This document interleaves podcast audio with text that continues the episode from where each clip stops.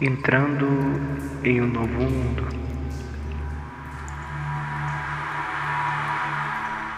Letras vêm se juntando desde o começo. Não especifico o seu nascimento, digo do mundo. Uma língua em todo mundo, antes da fascinação humana.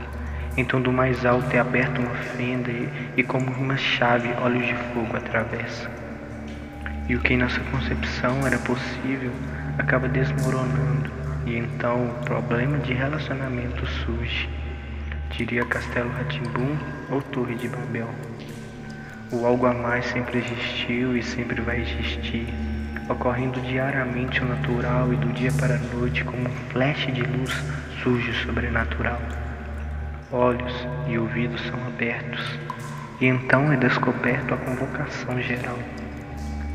Mas o foco de hoje silenciou o quarto, em fechar a porta, tirar as vestes e se expor a quem nunca te trairia. Assim está te dizendo o Senhor: quero te levar à renovação de mente, não agradar a homens, mas agradar a mim, largar todo tipo de hipocrisia. Quero tirar você da perdição, das profundas linhas de argumentação que de pelo tanto falar seu coração já parou de palpitar, sua alma não se expressa e você próprio se perde. Perde no falar, perde no caminhar, perde até aquele sentimento que não parava de queimar. Eu quero declarar, Senhor, o meu baixo nível de maturidade inquisita ao seu amor. Me coloco para ser ferido, para sentir a tua presença e por você ser curado. Eu sei que você não muda, mas também sei que não sei nada.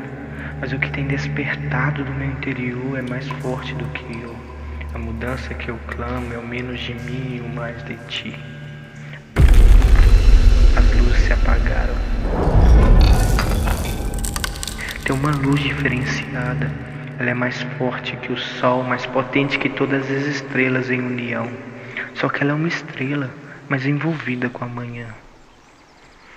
Ó Pai, Pai nosso, quão grandioso tu és, tu se encontra nos céus e a tua presença está sendo convocada.